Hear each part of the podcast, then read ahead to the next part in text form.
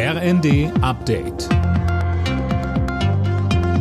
Stündlich neu. Auf den Punkt informiert.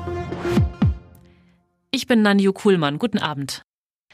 Bei der Wiederholungswahl zum Berliner Abgeordnetenhaus zeichnet sich eine niedrige Wahlbeteiligung ab.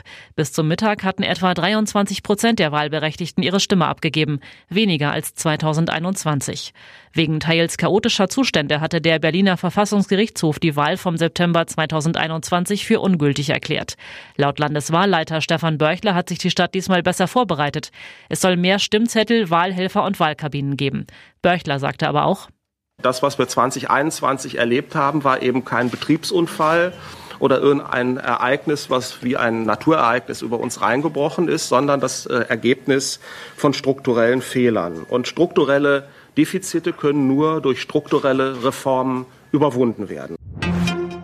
Die Zahl der Toten nach den Erdbeben in der Türkei und Syrien ist auf über 28.000 gestiegen. Die Weltgesundheitsorganisation geht mittlerweile davon aus, dass insgesamt 26 Millionen Menschen in der Türkei und Syrien von der Katastrophe betroffen sein könnten.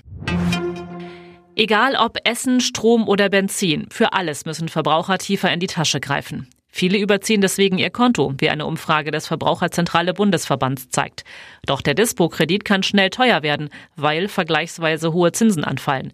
Wer mit seinem Konto öfters ins Minus geht, dem rät Madeleine Müller von der Verbraucherzentrale Sachsen dann sollte man sich hier Hilfe suchen, zu einer Schuldnerberatung gehen und schauen, wie kann ich mein monatliches Budget ausgleichen. Gibt es vielleicht Dinge, die ich mir nicht mehr leiste an monatlichen Raten? Gibt es Abos, die ich kündigen kann? Auf jeden Fall muss man sich mit dem Problem auseinandersetzen.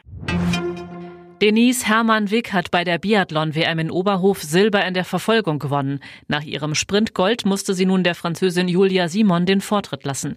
Bei den Männern wurde Johannes Kühn als bester Deutscher Sechster. Es siegte Johannes Tingnesbö aus Norwegen. Alle Nachrichten auf rnd.de